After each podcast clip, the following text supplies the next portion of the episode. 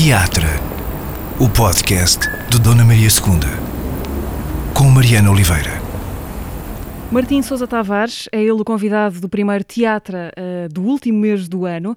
O Martim Sousa Tavares uh, não é ator, não é encenador, não é bailarino, não é coreógrafo. Uh, vem ao podcast do Teatro Nacional Dona Maria II porque tem outros fios que o ligam ao teatro, a este teatro em particular.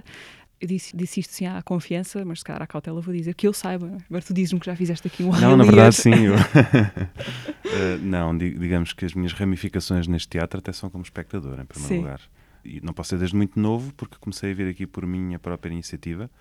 Eu vivia perto daqui e adorava vir aqui, comprava os livros uh, na livraria antes, ou seja, aquilo que estava em cena eu comprava os livros antes, lia-os em casa, depois vinha para aqui com a lição estudada e lembro-me de ver muitos clássicos uh, e de adorar esta sala.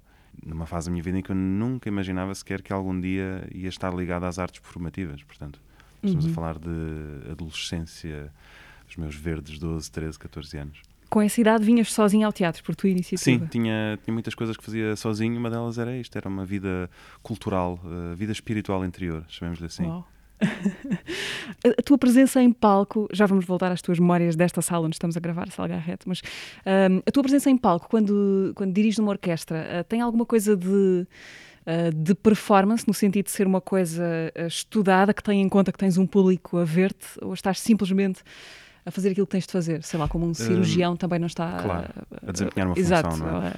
A preocupar-se com os seus gestos em função da plateia. Claro, embora haja cirurgiões que têm uma estética lindíssima quando, quando agarram no bisturi e fazem cortes a direito, mas não, ou seja, não há uma coreografia na medida em que não há passos ensaiados, há isso sim uma partitura que pode ser trabalhada até com um intuito teatral, de provocar certos efeitos, um efeito de surpresa ou um efeito de, uma grande delicadeza tímbrica. E nesse sentido, às vezes, os meus gestos podem se agudizar na tentativa de convergir essa informação, mas à partida não são gestos pelos gestos. Uhum. Se alguém me disser que me considera muito elegante ou muito correto, ou, enfim, é um elogio, mas honestamente não é algo que eu procuro.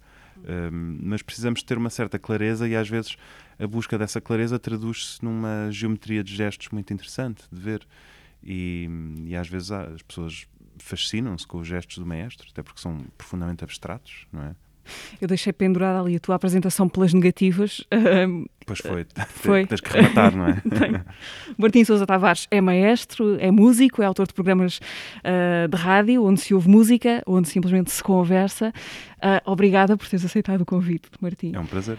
Outra ligação tua recente a este teatro, uh, depois desse percurso como espectador, é uma questão de, correspondência, tem a ver com o Carta, da, da Mónica Calha. Uhum. Era o espetáculo que estava em cena quando os teatros uh, fecharam pela segunda vez, em, em janeiro Exatamente. de 2021. Uh, para as pessoas que o viram aqui em sala, é possível que tenha sido o último espetáculo que viram antes de, uhum. antes de irmos todos para os abrigos no segundo confinamento. O, o que é que tu fizeste com a sétima sinfonia de Beethoven? Bom, um, eu fiz eh, aquilo que se chama direção musical, traduzido por miúdos, de um espetáculo que tem a particularidade de ser todo baseado na música. Uh, não só numa interpretação numa performance instrumental a partir da sétima de Beethoven, mas também de, de uma interpretação até vocal, uh, uhum. porque as atrizes uh, e as músicas cantavam também de boca fechada a partir de material da sétima sinfonia de Beethoven. E este trabalho é uma espécie de.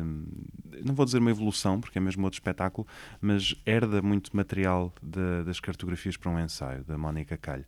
Que felizmente eu já tinha visto, portanto, quando fui convidado para fazer a direção deste espetáculo, eu já sabia mais ou menos uh, o tipo de trabalho que ia ser, só que aqui dava-se um passo em frente, na medida em que não havia música gravada e tudo aquilo que era feito a nível de som era feito por aquelas pessoas. E em última análise, a peça é sobre isto, sobre o que é que conseguimos fazer nós próprios, com os nossos corpos, com, com os instrumentos que temos à mão, sabendo ou não tocar neles e assim, a sétima sinfonia de Beethoven serviu um bocadinho como esta terra fértil para ser desconstruída, para ser também construída.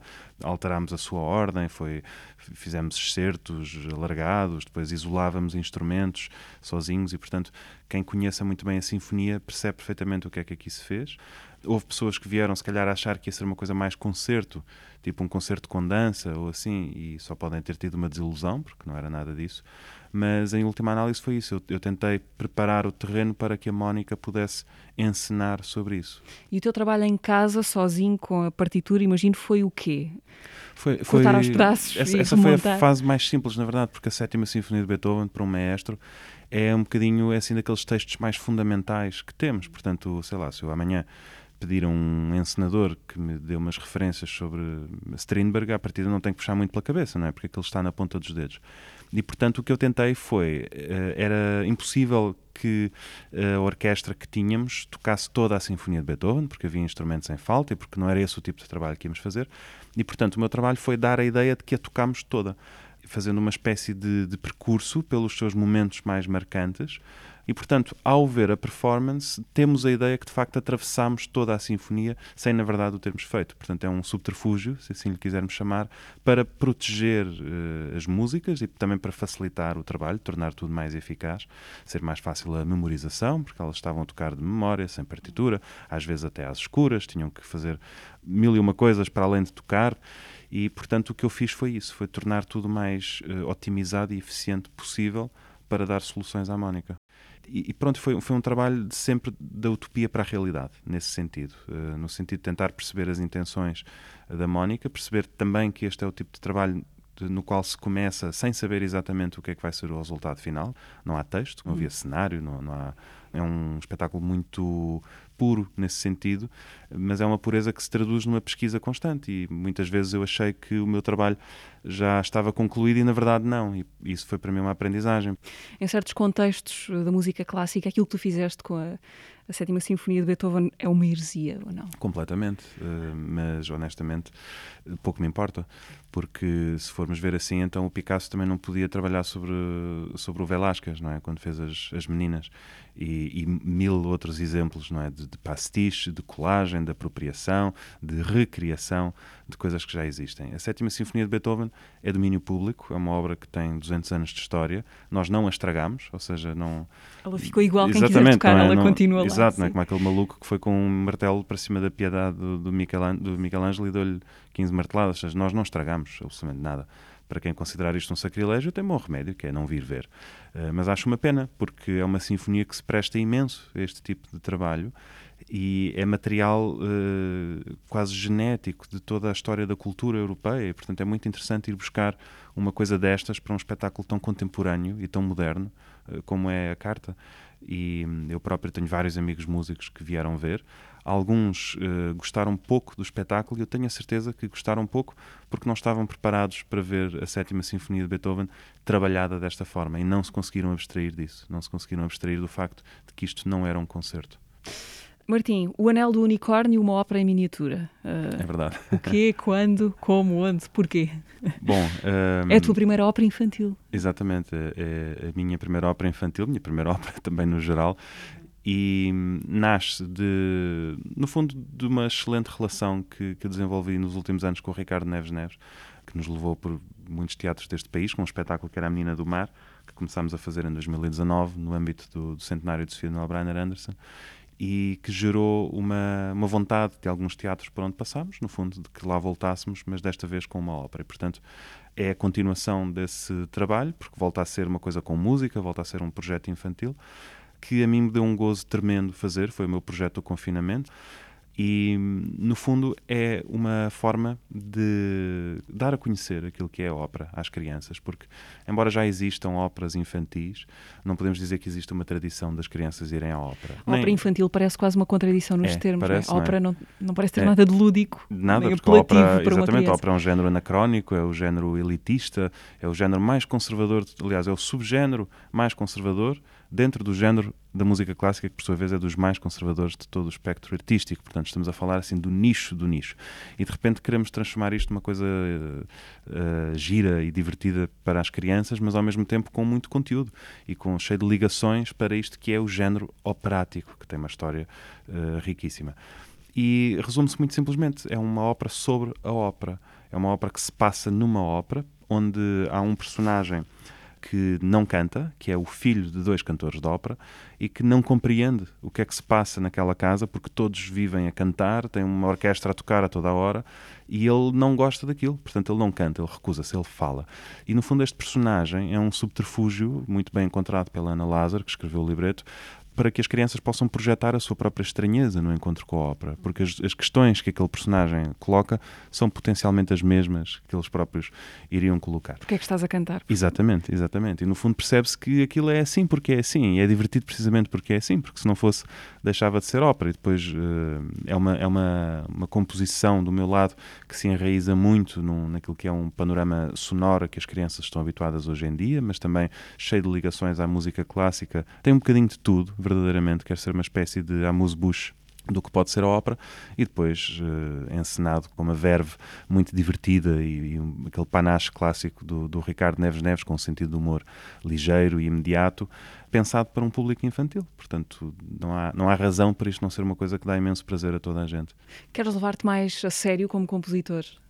Uh, é muito engraçada essa pergunta porque hum, eu não tenho interesse em escrever música chamada música absoluta ou música pura, que é música para ouvir e mais nada interessa muito mais trabalhar eh, em projetos com outros artistas e é, é só isso que tenho feito.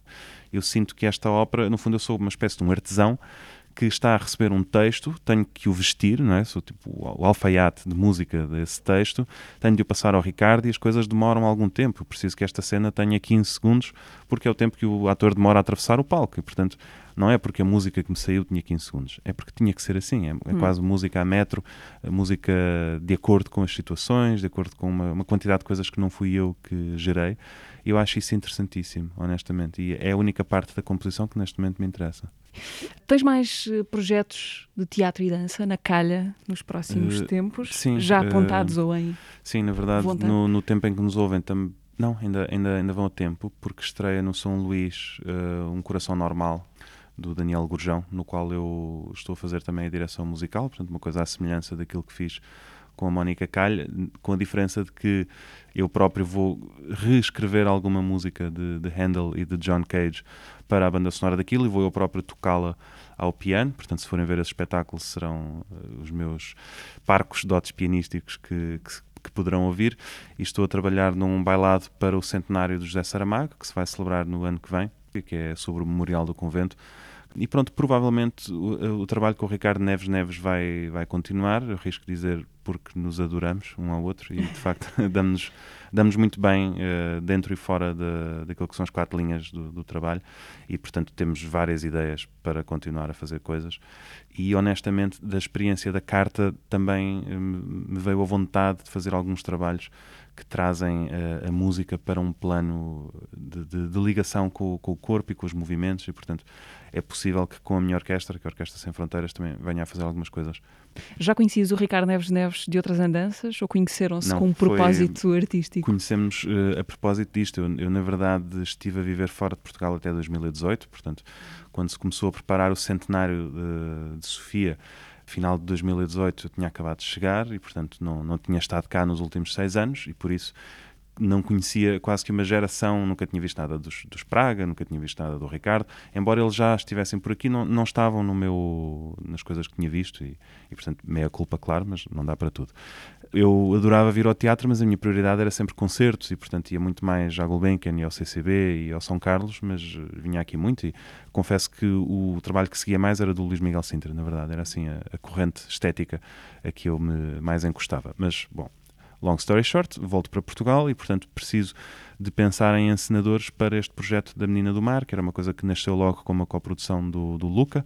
E o Ricardo Neves Neves era uma escolha bastante óbvia, porque trabalha com música de forma muito relevante, mas não sabia se ele tinha coisas para crianças. Por acaso, estava nesta mesma sala a Alice no País das Maravilhas, nessa altura eu vim ver, quase que assim, tipo olheiro, não é? uh, incógnito, ver o que, é que, o que é que achava e adorei. E mais, mais do que tudo, a história, enfim, já, já a conhecia, mas adorei algumas soluções de encenação que achei geniais. Um, um, trabalho que ele faz também que é muito interessante com a tecnologia, diria até com a tecnologia de ponta, e achei, pronto, está aqui a pessoa com quem eu quero trabalhar. E depois foi uma agradabilíssima surpresa descobrir que é uma pessoa com quem me dá muito gozo trabalhar. Um, Martim, um maestro tem de ser uh, carismático? Infelizmente, sim. Uh, ou seja, sim, porque, porque o, o trabalho do maestro é um trabalho de relações interpessoais e o carisma é uma das coisas mais uh, imediatas para que outras pessoas que não conhecem essa pessoa se possam identificar e relacionar e interessar por o que essa pessoa traz, esse maestro, essa maestrina. Se não tem carisma, e aqui carisma no sentido de ser capaz de cativar, de ser capaz de interessar, de acender uma chama. De se tornar nos um músicos. centro, de certo Exatamente, se for um burocrata, uma pessoa, enfim, chata, aborrecida, que não traz nada de novo, de facto não há ali nada que se aproveite no imediato. Acontece muitas vezes a chama ir-se apagando ao longo da carreira, quando a pessoa começa a envelhecer e às tantas, se calhar perde a sua áurea, e aí pode ser respeitada pelo estatuto que tem. Mas enquanto não tem esse estatuto, tem que ter de facto qualquer coisa não é, que se diferencia. É uma pergunta talvez um bocadinho naiva, mas qual, qual é hum, a importância de um maestro? No sentido, se uma orquestra não tiver um maestro à frente, o que é que pode correr mal? O que é que não funciona? Os músicos Bom, têm na mesma Uh, não, não. as instruções. Na melhor das hipóteses, até tocam melhor do que quando tinham maestro. E isso é um exercício que eu adoro fazer. Uh, Só posso fazer com a minha orquestra, porque quando sou convidado com outras orquestras seria um bocadinho estranho. Mas. Tiraste de cena. Sim, sim, sim, faço, faço muito isso. Uh, não só porque quero ouvir aquilo que o público vai ouvir, portanto, vir para o fundo da sala e ter uma, uma percepção uh, acústica diferente, mas porque quando eu me subtraio a mim próprio da equação, os músicos são obrigados a abrir os ouvidos, a procurarem-se uns aos outros, a funcionarem quase enquanto cardume. Aqueles cardumes que vemos com milhões de cavalos a fugirem de um tubarão, como fazem as curvas todos de forma igual e, e se afastam e se reagrupam, é um bocadinho isso que eu quero para as orquestras com as quais trabalho.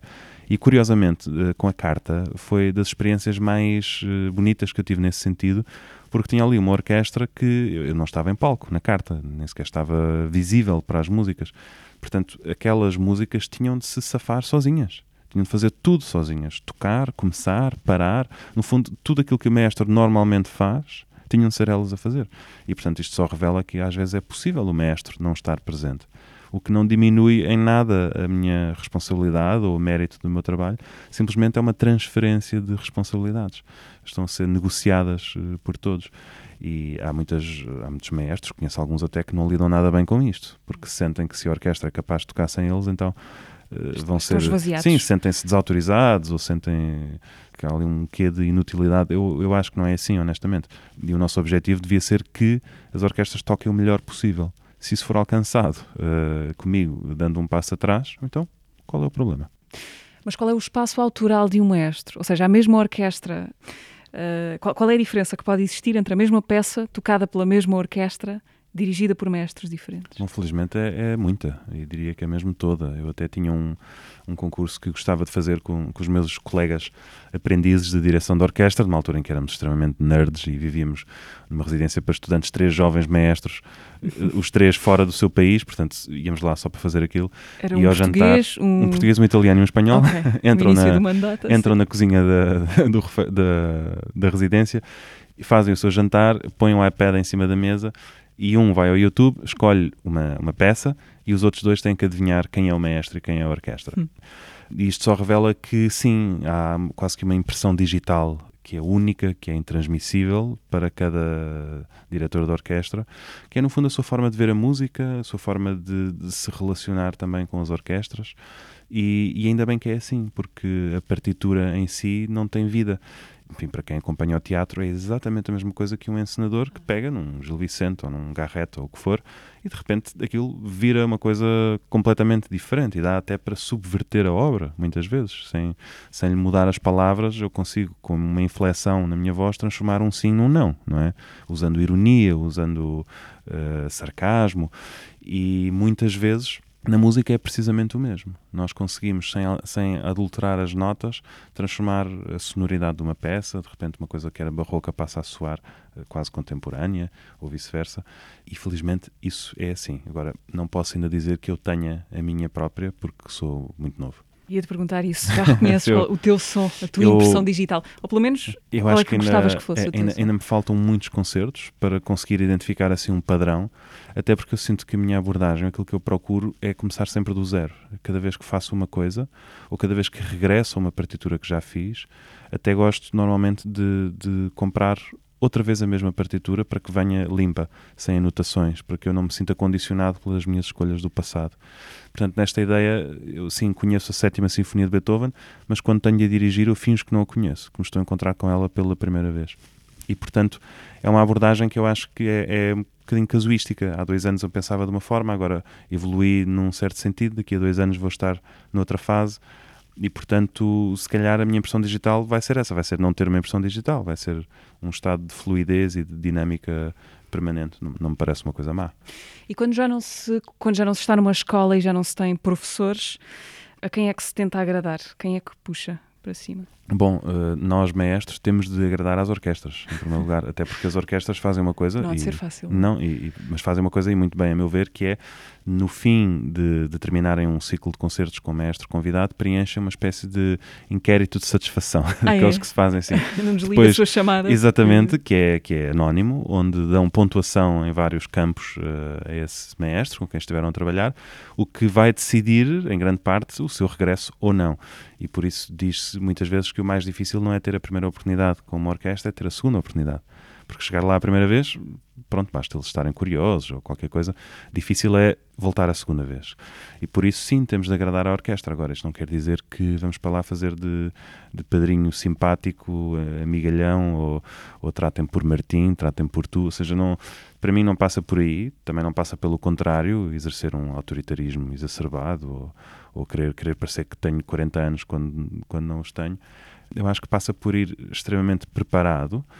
Se possível, conhecer a orquestra também, conhecer a tradição, que tipo de música que costumam tocar, com que mestres é que costumam trabalhar. E, no fundo, é como, uma orquestra é um comboio em andamento, eu é que vou entrar a meio da viagem. Portanto, sou eu que tenho de saber para onde é que o comboio vai, mais do que o comboio tem de saber quem é este novo passageiro que está ali de passagem, é uma coisa temporária e, portanto, ter algo a dizer, ter uma visão única das coisas, que esteja alicerçada de forma responsável, de forma uh, preparada, séria, madura e não ter medo, honestamente, porque as orquestras podem ser extremamente intimidantes podem ser geladas, ou seja, às vezes um ambiente de cortar a faca, e é preciso perceber que uma pessoa não representa toda a orquestra e, como qualquer equipa de 80 pessoas, há ali de tudo, e portanto é um exercício muito interessante de psicologia e de andar sobre o fogo, às vezes. Não ter medo é ser confiante?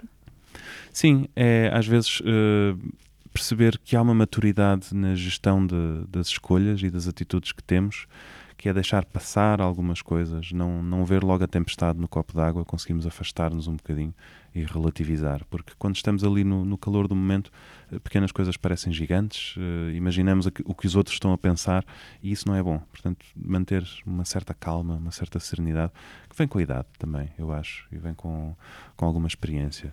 Até porque, regra geral, estás a dirigir pessoas mais velhas do que tu. No, é nesta muito... fase da minha vida, sim. sim.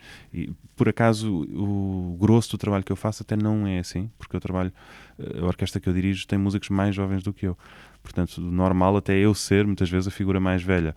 Mas claro que isto é, uma, é um caso uh, à parte, porque eu tenho 30 anos, por isso, com qualquer orquestra profissional e as experiências recentes que tenho tido, uh, sou sempre o mais novo.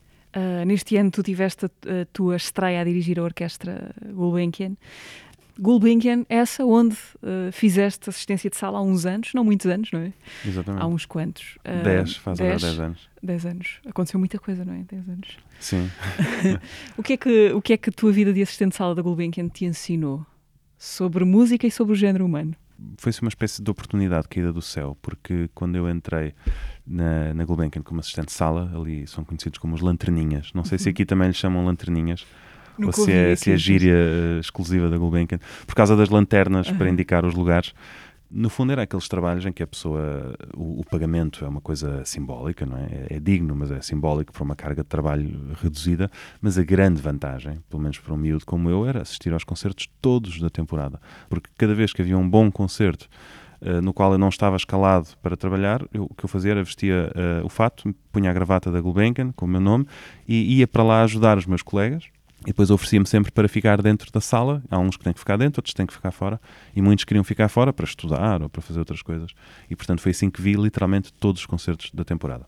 E portanto aprendi, no fundo, como é que uma casa destas funciona, ainda que de forma superficial, mas foi muito interessante ver algumas rotinas, como é que as orquestras ensaiam, sobretudo quando são orquestras que vêm de fora, como é que se colocam num espaço que é novo, uh, enfim, ver alguns artistas que eu respeitava imenso de perto e sentir um bocadinho aquele frenesim interior que é estar do lado de cá, de, dos teatros. Né? Temos o, o lado do público e depois o lado daqueles que fazem acontecer.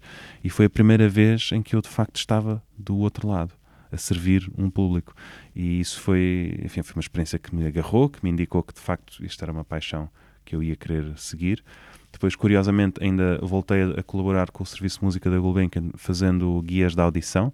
E depois, finalmente, digamos que depois de começar pela base, assistente de sala, guias de audição, finalmente sou chamado para fazer um concerto que, curiosamente, foi no dia em que eu fiz 30 anos, ainda por uhum. cima. Fizeste Portanto, 30 anos em palco. Exatamente. Foi, foi uma belíssima forma de fazer 30 anos. Uhum. Sentiste uh, ultrapassar uh, assim uma barreira como aquela que os maratonistas passam aos, ao quilómetro 32 para aí? Sim, sim.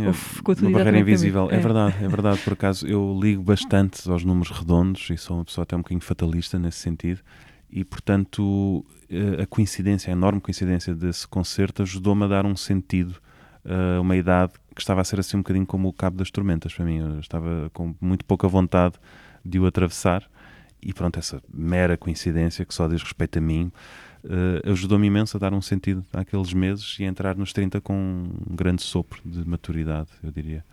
Porquê o Cabo das Tormentas? Porque é uma, é uma relação ansiosa com o tempo em geral? sim, sim, sim. Porque, porque fico cheio de medo das coisas que ainda não fiz e de estar a atrasar-me. De, de já devia ter chegado a certos lugares, já devia ter feito algumas coisas e 30 anos já é uma idade plena de maturidade e de responsabilidade e portanto já não agora agora acabaram-se as brincadeiras não é não que eu andasse aqui a brincar mas pronto traz o seu quê de, de memento mori, quase, não é? De, aquele, a caveira, a ampulheta, Sim. a vela que se apaga, estou mesmo a ver o quadro sinistro. Mas, mas pronto, agora olho para trás e vejo que não, não faz muito sentido. E na verdade, ter 30 anos é muito, muito fixe. Não sei o que é que eu estava a fazer nos 20, porque os 30 são muito melhores. Até quando é que queres ser o jovem maestro Martim Sousa Tavares? Quando é que achas que, que vais pensar? Ah, Bom, é já, já tiravam é... daqui o jovem. Não, é, é como aquelas pessoas que dizem no momento em que, sei lá, costumava ir a Guimarães e toda a gente chama o menino e a menina, não é? Uhum. O menino venha cá, o menino não quer mais, não sei o quê. No dia em que me deixam de me chamar menino é muito mau sinal. Portanto, eu acho que a partir daí sou oficialmente velho. Por isso, o meu desejo é que continue a ser jovem e que uh, daqui a 10 ou 15 anos, quando as pessoas souberem a minha idade, digam: A sério, já? e pensem que. Eu pensava que ele tinha 32 ainda. uh, não pela aparência física, mas por, uma, por um estado de espírito e uma forma de fazer as coisas. Eu não me levo muito a sério, honestamente. Uh, Martim, desde o ano passado fazes também parte da, da equipa que está a tratar da candidatura de Aveiro à Capital Europeia da Cultura em 2027. Estavas ligada a Aveiro de alguma maneira? Ou foi um convite não. que não implicava nenhuma afinidade geográfica? Não, uh, foi, foi um convite para integrar uma equipa que tem muitas outras pessoas, mas poucas têm ligação a Aveiro. A primeira que me vem à cabeça que de facto tem uma ligação a Aveiro é o escritor Gonçalo M. Tavares, que tem uma costela aveirense, eu próprio não sabia, mas é quase um, um, uma coincidência. Isto, no fundo, é um desafio para integrar uma equipa que está a pensar aquilo que é a estratégia cultural de, de uma cidade em longo prazo. Portanto, o nosso plano é 2030 é um plano que passa ou não pela candidatura, porque aquilo que a Aveiro quer é ter uma estratégia para a cultura para os próximos 10 anos. E, portanto, se ganharem a candidatura, excelente, mas se não ganharem à partida, cumpre-se o plano à mesma. Uh, e, portanto, é muito interessante fazer este trabalho uh, de raiz, verdadeiramente, que é ler uma cidade, estudá-la, porque temos que perceber que cidade é aquela, que pessoas são aquelas, quais são os comportamentos, quem é que vai ao cinema, quem é que não vai, como é que se consegue que a pessoa que vai ao cinema passe também ao teatro, e, portanto, para mim foi uma enorme aprendizagem, onde eu entrei enquanto artista, mas depois rapidamente dou por mim já a escrever as sinopses dos projetos culturais, a fazer uma parte muito relevante do, do trabalho de candidatura. E, honestamente, não minto, foi um trabalho também que caiu uh, muitíssimo bem no, no tempo, porque foi um convite feito no verão de 2020, quando não havia concertos à vista, nem em sonhos. Portanto, de repente, fazer assim este trabalho de retaguarda para uma coisa já pós-pandémica, 2027 foi uma oportunidade excelente. Uh, Martim, és filho de jornalistas. Uh, imagino que tenhas muito, crescido muito imerso no imaginário da, da profissão. O que é que isso fez pela tua relação com o jornalismo? hoje? Bom, fez com que eu me matriculasse na licenciatura de Ciências da Comunicação, para começar. Durante muito Uh, pouco tempo, não é? Sim, não chegou a um mês, mas, mas no fundo eh, entrei nesse curso como quem pensa que o filho de padeiro vai fazer pão, não é? Até me, até me assusta a mim próprio eh, pensar como é que eu estava pronto a deixar que a minha vida encarreirasse dessa forma, sem dar luta, não é? Só porque os meus pais, e por acaso o meu irmão também, e a minha irmã também, e uma tia minha também, e um tio meu também, eh, ligados ao jornalismo, ao universo do jornalismo, portanto é mesmo negócio de família, eu ia-me deixar levar por isso sem luta. Felizmente tive alguns alertas, que foi em primeiro lugar o, o jornalismo é uma profissão que eu respeito imenso, eu sou daquelas pessoas que eu assino num jornal e acho, já me zanguei algumas vezes com amigos que, que partilhavam PDFs de artigos e portanto sou esse tipo de pessoa que acha que o jornalismo é mesmo uma das pedras base de- para proteger a sociedade, mas por outro lado tenho medo do caminho que o jornalismo está a levar, porque vejo que há cada vez mais jornalistas e menos eh, lugar para trabalharem e, portanto, antevia eh, enormes desafios e acho que isso me assustou um bocadinho. E depois, honestamente, estava a achar as cadeiras uma seca. Portanto, eh, tudo somado, mudei-me para a porta do lado, que era da música. Literalmente, não é? Porque ficaste na mesma Exatamente. faculdade. Agora, a, a piada da coisa é que hoje em dia a comunicação em sentido lato tem um papel importantíssimo naquilo que eu faço. Eh, não só no próprio ato de comunicar, seja nos programas da rádio, eh, inúmeras apresentações que faço em vários formatos, mas também eh, em pensar que tudo aquilo que eu faço deve ser comunicação, deve estabelecer uma comunicação e, portanto, quer eu esteja a falar ou a compor ou a dirigir, isso é um ato comunicativo. E depois há assim uma, havia uma cultura de família de todos são ávidos leitores e, portanto, havia quase que uma vergonha. Eu lembro-me de ser adolescente, miúdo, e quase que eu, se eu não soubesse quem era o Stendhal ou se eu não soubesse o Vitor Hugo, uma coisa assim, ia passar uma vergonha com o meu pai ou com a minha Em mãe. família. Sim, e portanto. Sim, ou seja, eh, eu sinto, sem snobismo, sem elitismo, mas de facto eh, o, o tipo de educação que eu tive em casa passou muito por aí, por, por uns alicerces fundos na nossa cultura europeia. E lembro-me que não, só tive televisão em casa muito tarde já. E portanto não era uma coisa sequer que eu visse, eh, aquela coisa de chegar a casa e ver televisão. Ainda não havia computadores eh, nas nossas casas nos anos 90. E ler, ler, ler, ler, era aquilo que se fazia. Jornais e livros. Havia sempre abundância dos dois por casa. Portanto, se calhar isso é uma marca que fica de, deste negócio de família, salvo seja, que é escrever. Toda a gente da minha família escreve. Só falto eu escrever, a sério. Isto é mesmo verdade. Escreves música. Também Sim, e curiosamente já tinha um projeto que foi, eh, era um projeto que caiu, que ia ser feito com a Cotovia eh, em 2000, a partir de 2020, que era um projeto literário na, na área da música. E ainda não encontrei um parceiro à altura da Cotovia para continuar essa viagem, mas digamos que eu já estava a ver a coisa aproximar-se de- de- da escrita e ia também traduzir, mas eventualmente hei de, hei de assinar um livro, até porque só em guiões para a rádio já tenho, sei lá, 700, 800 páginas de texto que podem facilmente ser convertidas num, num livro de textos eh, que tem o seu interesse. Ah, essa exigência familiar de que falavas, de, em miúdo, teres de correr atrás de, de saber muitas coisas, foi sempre uma coisa que te, que, que te es- estimulou, porque facilmente também pode, de repente, causar uma rejeição, de, Eh, no sentido contrário. Sim, aquilo que eu acho que é, que é importante ressalvar aqui, até porque eu gostava muito que isto não passasse como uma coisa, lá está, elitista, snob, é, é que isto foi feito com a maior das naturalidades. Eu fiz surf também, também tinha o meu skate, também experimentei eh, as coisas que os adolescentes experimentavam. Uma coisa nunca foi contra a outra, era simplesmente eh, natural, não sinto que prescindi de nada, não sinto que era incompreendido pelos meus pares. Tenho amigos, literalmente, de todos os percursos de vida e isto simplesmente fazia parte da, da forma de ser lá de casa. Se calhar com outras famílias isso é a religião, com outras pode ser o desporto, todos praticam um desporto. No meu caso era assim. E portanto, isto para dizer que é possível e não, não deve ser uma coisa que nos assusta, uh, não é inacessível, não é preciso ter uma formação superior, não é preciso que, sei lá, que tenhamos uma família de iluminados. Basta ter interesse e as coisas uh, estão lá para nós. Então a música foi a tua descoberta. Eu diria que sim, mas já não sei quem era o, o artista, acho que era o Schumann, que dizia que todas as artes tratam do mesmo, só muda é o meio, não é? E em última análise, isso é verdade. A música é um sistema que traduz significados e emoções através de som, mas podia-se fazer muito parecido com texto, podia-se fazer muito parecido com fotografia, com pintura. E portanto, a música, para uma criança que, como eu, se cultivava enquanto leitor, enquanto ouvinte, uh, era uma de várias coisas que eu fazia. Eu fotografava, tinha, uma, tinha restaurado uma máquina analógica antiga e fazia fotografias eh, aqui por Lisboa, uh, desenhava, até, até achava que tinha jeito para aquilo, escrevia, como qualquer adolescente escreve, escrevia prosa, escrevia poesia, escrevia teatro, escrevia contos e tocava também e, portanto, uh, cultivava as, as, artes, no fundo. Aquilo que eu gostava de fazer era aquilo que eu praticava, de forma muito empírica, de forma muito imatura, claro, com a idade que tinha, mas ia fazendo e era encorajado. E depois, simplesmente, as coisas, a música começou a ganhar uma espécie de hipertrofia nos meus interesses, em que chego aos 18 anos e já é o maior dos meus interesses e continua a ser alimentado e, portanto, aos 20, 21 já, já é a principal estrada que se vai transformar na minha profissão todos os outros vão continuar a ser uma paixão. Ao ponto de hoje em dia eu achar que a música já não é a coisa da qual eu mais gosto, uh, mas é aquela da qual vivo, portanto tenho de manter vivo o amor, mas aquilo que eu mais gosto de facto é ler. E eu penso que isso é verdade ainda.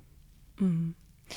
E nessa altura em que escolhes pelo caldo familiar, escolhes ir estudar comunicação durante esse tempo, a música ainda não era uma possibilidade, era ainda esse interesse paralelo que não era uma possibilidade de vida, um caminho possível. Exatamente.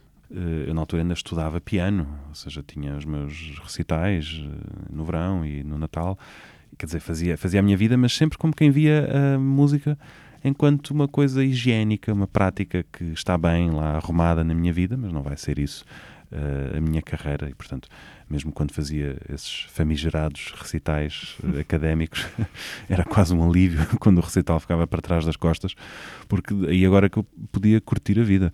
Uh, e que seria eu ter essa reação hoje em dia depois de fazer um concerto, não é? Portanto, alguma coisa teve que mudar para que a Sala dos Espelhos do Palácio Foz deixasse de ser um espaço de trauma hum. e passasse a ser um espaço de prazer. Claro que estas coisas são graduais, não é? Mas chega um momento em que temos de abrir os olhos e perceber que é possível profissionalizar uma paixão. Isso acarreta enormes riscos, requer alguma coragem, mas em última análise vai ser uh, muitíssimo compensador. E eu digo isto em relação a qualquer paixão, não tem que ser uma paixão artística. Quem tiver a paixão pela contabilidade, força, porque aquele, aquele provérbio um bocadinho simplista que diz fazes aquilo que amas e nunca vais ter que trabalhar na vida, não é verdade, mas tem um fundo de algo a que nos podemos agarrar. E profissionalizar uma paixão, como dizes, ou profissionalizar eh, o estudo da beleza, no caso da música, uh, não torna a beleza mais rotineira e por isso menos Esse poderosa. É que é esse é que é o problema. É quando começamos a ter experiências profissionais e no início da carreira as experiências profissionais que, são, que não são muito satisfatórias são comuns até. Uh, o medo é sujar essa paixão, é poluir algo que estava num, num estado de grande pureza e deixar que essa, essa, esse diamante em bruto que tínhamos se vá cobrindo de terra e vá ficando mais mais apagado, mais e mais uh, sujo, menos brilhante.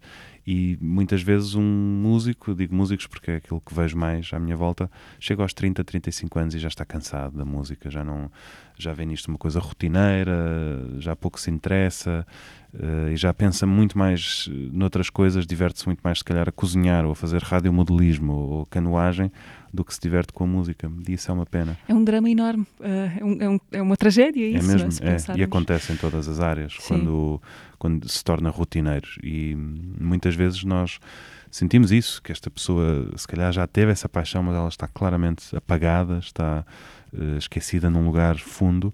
E muitas vezes esses são os artistas que até têm carreiras mais fulgurantes, onde na música isso é muitíssimo comum, porque um grande intérprete depende apenas de si próprio. Por isso, um dos grandes pianistas do circuito mundial hoje estão em Lisboa, amanhã está em Madrid, no dia seguinte está em Londres, em Tóquio, no Rio de Janeiro.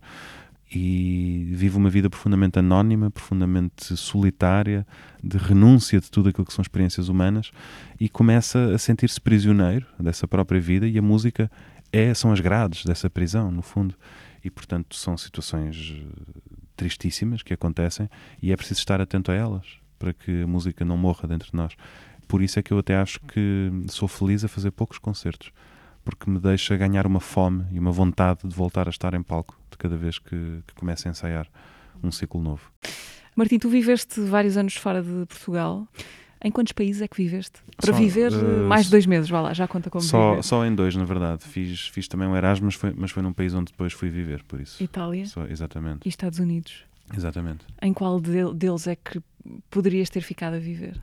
Bom, na verdade, nos dois. Hum, em Itália, porque tinha começado um meu próprio projeto lá, que era uma, uma orquestra que eu fundei, e que quando eu saí estava, digamos, a, começar a ser uma coisa que já gerava lucro.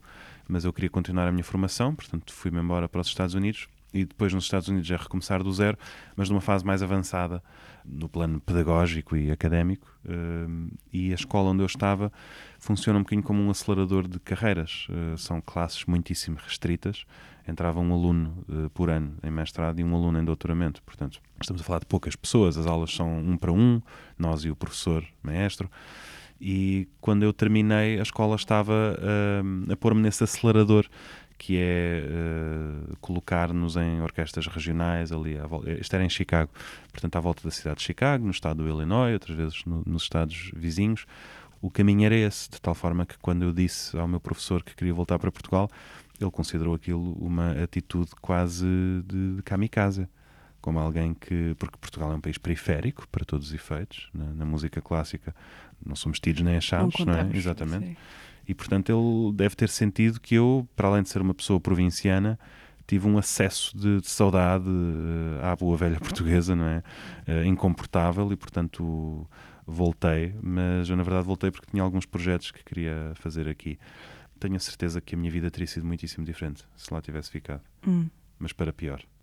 Para diferente, mas provavelmente para pior. Seria menos feliz. O projeto com que vinhas na, na cabeça era a Orquestra Sem Era a Fronteiras. Orquestra Sem Fronteiras que, e que era... querias eh, imediatamente depois de chegares a Portugal, Exatamente, foi, comecei logo a trabalhar nisso e a orquestra nasceu em março de 2019, portanto os meses que passaram entre setembro de 2018 e março de 2019 foram os meses necessários para montar essa estrutura. Com quem é que fazes a E- orquestra? Como é que foi?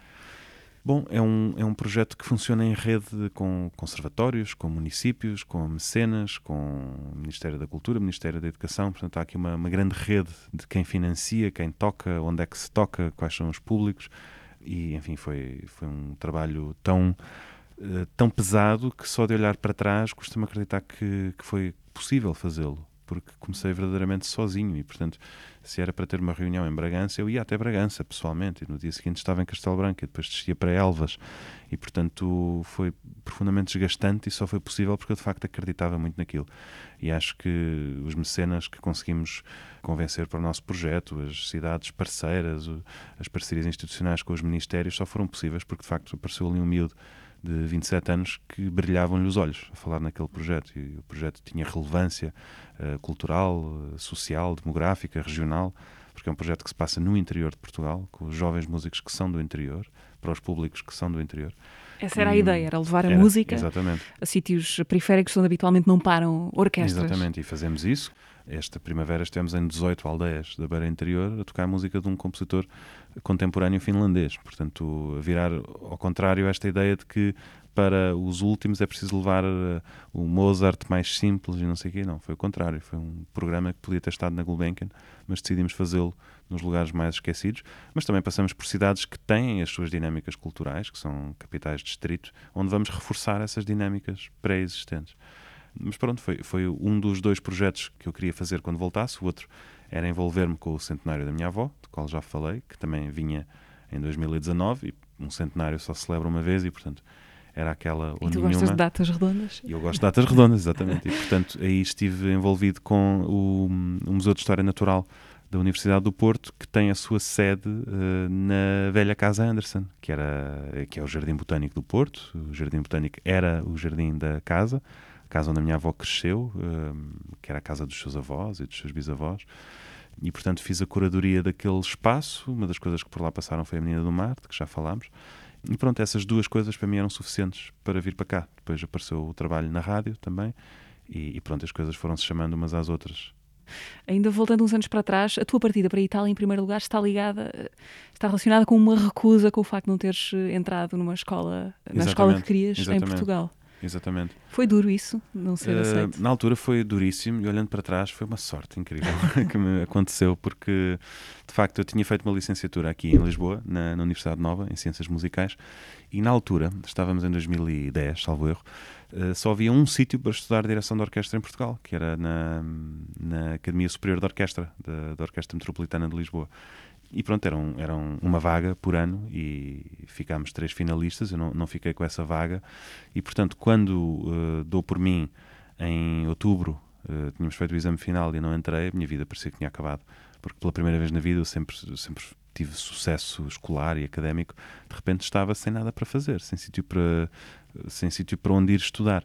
E descobri uma academia de direção de orquestra em Milão que começava o seu ano não em setembro, mas em janeiro. Funcionava com o ano lunar e não com o ano académico normal. E, portanto, consegui concorrer eh, a isso. Fiquei só ali dois meses sem, sem nada para fazer. Fiquei a preparar-me para essa audição. Entrei e encontrei um professor com quem tive um entrosamento incrível. Foi como se nos quatro anos seguintes ele fosse o meu segundo pai. E acabei por mudar-me mesmo para a Itália. Para também, ele também ensinava no conservatório. Portanto, frequentei as duas instituições ao mesmo tempo e passei lá quatro anos eh, incríveis que só foram possíveis por causa dessa recusa. Portanto, de facto, às vezes eh, há males que vêm por bem, como se diz, e a vida, de facto, está só a dar tempo a que as coisas certas aconteçam, não é? mas não as conseguimos ver no imediato. Não foi o único não que tive, gostava de deixar aqui patente que isto acontece. Depois, quando fui fazer provas de mestrado, fiz eh, cinco audições e entrei na quinta. Por coincidência ou por sorte, era a que eu de facto mais queria. Mas imaginas o que é eh, chegar à quinta escola depois de quatro negas, não é? Como é que está a autoestima de uma pessoa e onde é que vais buscar energia e confiança e crença para essa quinta audição. Mas a vida é assim. Vamos fazer aqui uma pausa breve para rever no minuto a conversa que tivemos no teatro passado. A convidada foi a Eunice Munhoz. Esse momento é, é, é inenarrável. É quase que misterioso, porque eu, uma miúda, que desde os cinco anos trabalhava com os meus pais, estava no primeiro teatro do país. Era uma coisa excepcional. Os mestres que eu tive, Amélia Henrique Lasso e Francisco Ribeiro, Ribeirinho, foram os dois grandes mestres que eu tive. Pretendi sempre honrá-los. Aprendi a ter a consciência de como esta profissão é difícil. É preciso amar muito o teatro. Senão, não vale a pena, não é? Não vale a pena. É muito sério ah, aquilo que eu peço de mim própria. É aqui que eu vou parar em relação ao teatro. Uma parte abreviada da conversa com Eunice Munhoz, que podem ouvir completa nas eh, plataformas de podcast onde está o teatro, YouTube, Spotify, SoundCloud, Apple Podcasts e, e Google Podcasts. Martins, chegamos à parte da, da sugestão. O que é que queres deixar eu gostava de sugerir que quem estiver pela zona do Porto neste mês de dezembro uh, dê corda aos sapatos e vá ver uh, corda aos sapatos, quite literally, e vá ver As Árvores Não Têm Pernas para Andar, que é um espetáculo da Joana Gama, Hum. que é uma pessoa que para mim é uma referência, uh, honestamente. Exatamente, porque lá está, estou a citar uma pianista, uma pessoa que vem da música clássica, que está a apresentar o seu trabalho num, num teatro, neste caso o Teatro Municipal do Porto. Não só eh, encontro na Joana Gama um exemplo para aquilo que eu próprio faço, como uma inspiração para aquilo que é possível fazer, em sentido lato. Porque é uma pessoa que vem da música clássica, portanto é aí que estão as suas raízes, mas os frutos de- dessa árvore que é a Joana Gama vão para muitos sítios diferentes e ela envolve-se com dança, envolve-se com teatro, envolve-se com performance, envolve-se com coisas mais experimentais, outras mais clássicas, faz a curadoria dos seus projetos de forma muito sensível, eh, muito interessante, muito relevante, muito original. E eu acho que eh, a Joana Gama tem uma carreira corajosa, que é um conceito que eu adoro e já a convidei para se apresentar numa coisa da qual fiz a curadoria e hei de convidar muitas outras vezes porque acho que é uma pessoa que de facto merece estas oportunidades porque vai dar de volta coisas sempre excelentes e muito diferentes daquilo que é o normal. Eh, pianistas regulares eh, há 500, não é? Pessoas como a Joana Gama de facto não há. Martim, tenho para ti uma pergunta externa de alguém que, que conheces bem, que te conhece bem de volta, julgo eu. Ah, é uma pergunta do, do Hugo. ah, Ah, sim, ok. Nome de família Vanderding. Sim. Olá, Martim. Uh, estou aqui a falar de Madrid e disseram para te fazer uma pergunta completamente à minha escolha, o que é sempre péssima ideia. E então pensei um bocadinho e é assim: é um jogo, é um preferias, é um bocadinho enviesado, deixa cá ver se consigo explicar. Pedi, tens à tua escolha, preferias poder viver em qualquer outro período histórico e ser aquilo que tu quisesses ou quem tu quisesses e depois se escolheres esta primeira opção tens de dizer em que período histórico e o que ou quem ah, e tinhas de, naturalmente, se vivesses noutro período histórico, dizer adeus a todas as pessoas da tua vida, ou viver no momento atual, na tua vida presente e com todas as pessoas da tua vida à tua volta, mas ser jogador de futebol. Isto porque estou em Madrid, no, no hotel do uh, grande Cristiano Ronaldo. É esta a minha pergunta. Beijinhos aos dois. Uh, então venha, venha ao período histórico, honestamente. Ok, quem? Então, adeus, adeus a toda a gente que conheço. Uhum.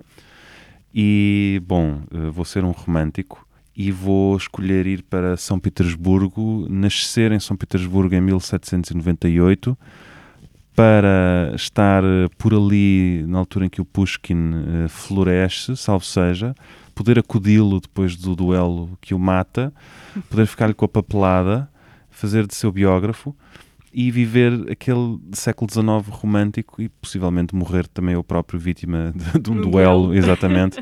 Quem sabe com o Turgenev, uns anos mais tarde, porque me envolvi com a mulher dele, a Pauline Viardo Garcia, que por sua vez era casada também, ou seja, envolver-me nesses enredos românticos eh, de salão do século XIX. Era, era por aí que eu ia. Mas se calhar estou a responder condicionado por aquilo que ando a ler ultimamente.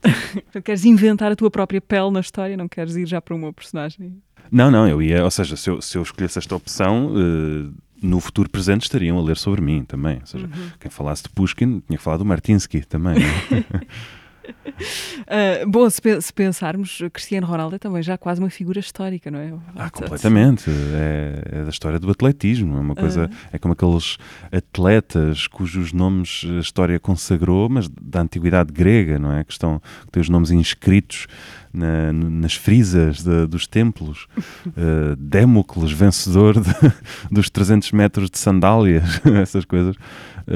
Sim, o Cristiano Ronaldo vai ficar na história. O meu problema era que ser futebolista é de facto um trabalho muitíssimo exigente e a melhor parte da nossa vida uh, vai para aquilo. E com todo o respeito pelo futebol, não é a forma como eu gostava de passar a minha vida.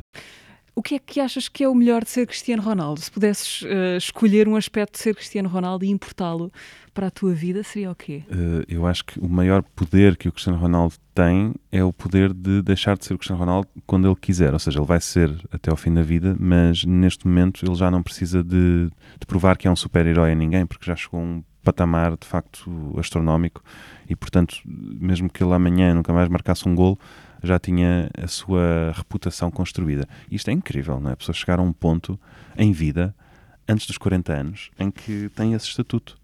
E, e isso é, é, profundamente invejável, sei lá, como um artista, aqueles artistas que nós vemos, tipo o Amadeu Sousa Cardoso, não é? Que morreu nem 30 anos tinha e chegou a um patamar incrível. E portanto, nem se ele tivesse vivido mais 50, já teria sido um gênio. No fundo, acho que essa é a grande lição do Dr. Ronaldo é, é, que de facto há os predestinados e são, são pessoas que vieram para mudar o mundo. Martim, muito obrigada. Obrigado, Mariana. Conversa. Ah, ficou, ficou pendente do início. Eu queria te perguntar memórias de 12 anos nesta sala. Boa, assim não acabamos a falar no Cristiano Ronaldo. Sim. Então, memórias. Olha, vou partilhar uma memória muito curiosa, porque acho que se fizeres essa pergunta às pessoas, elas vão sempre falar das melhores memórias. Eu gostava de falar de uma das, não digo das piores, mas das eh, mais marcantes para mim. Vim ver o Três Irmãs, do Chekhov. E por acaso foi, contrariamente àquilo que eu costumava fazer, não tinha lido o livro e estava aqui sentado na sala Garrett, devia ter, não sei, 15, 16 anos, seria uma questão de ver em que temporada é que se fez essa peça, e saí a meio. Saí a meio porque não estava a perceber nada. E não é culpa, já não sei quem é que encenava, quem eram os atores. Aliás, se me estiverem a ouvir, peço a maior das desculpas e faço já aqui um meia-culpa.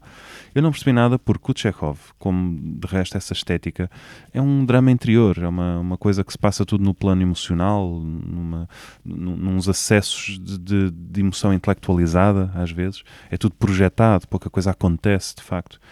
E hum, saí a meio, porque não estava a perceber, achei que estava aqui a perder o meu tempo, mas fiz uma coisa, que foi antes de ir embora, Passaste na passei- livraria. exatamente, e comprei eh, o livro, eh, como quem diz, a culpa não é do Chekhov, nem é dos atores, nem é do encenador, a culpa é tua, meu parvinho, que não estás a perceber nada porque não leste a história, portanto vieste para aqui apanhar papéis. E portanto fui para casa, li e adorei. E aguardo o dia em que será reposto esse título específico. Já se tem feito aqui muitos Chekhov, exatamente, e até aquele mashup de, de, de vários Chekhovs, do Tony Quito. Mas eh, ainda não voltei a poder redimir esse momento em que saí a meio. Eh, mas eu escolheria esse, acho que esse é o original. E revela também quem eu era aos 14 ou 15 anos. Ok, ficamos então à espera que, que possas voltar para a segunda parte das Três Irmãs. Sim, por favor. Ah, Martim, obrigada. Obrigado, Ah, Mariana. Conversa de quase final de ano aqui no podcast do Teatro Nacional Dona Maria II, daqui a 15 dias. Nova conversa. Até lá encontrem e subscrevam o teatro nas plataformas do costume: Spotify, YouTube, SoundCloud, Apple Podcasts e Google Podcasts.